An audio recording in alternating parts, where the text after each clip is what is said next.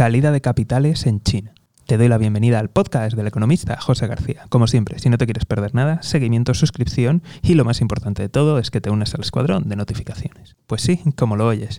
En China está habiendo desbandada, ha habido una salida de capitales. Eh, solo en este mes de marzo han abandonado más de 11 billones de dólares la bolsa y los mercados financieros chinos y por tanto se, agudizan los problemas. Parece ser que esa campaña de intento de decir, bueno, ya hemos acabado con el crackdown, con la mano dura, eh, pues no, no está sirviendo. Además, como ya te comenté en otros capítulos, continúa la crisis inmobiliaria, continúa, continúa la crisis de confianza dentro de las empresas chinas, ya que muchas de ellas aún continúan sin haber presentado las cuentas auditadas y por si todo esto fuera poco, el banco chino está inyectando más capital y reduciendo los tipos de interés. Exactamente lo contrario que está haciendo todo el mundo. Bueno, todo el mundo excepto Erdogan y sus Erdonomics.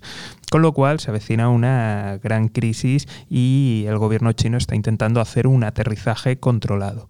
Pero bueno, entre las mentiras, el crackdown y ahora las salidas de capital extranjero, veremos qué, qué es lo que ocurre. Como siempre, si no te quieres perder nada, seguimiento, suscripción y lo más importante de todo es que te unas al escuadrón de notificaciones. Dejo los links en la descripción. Un saludo y toda la suerte del mundo.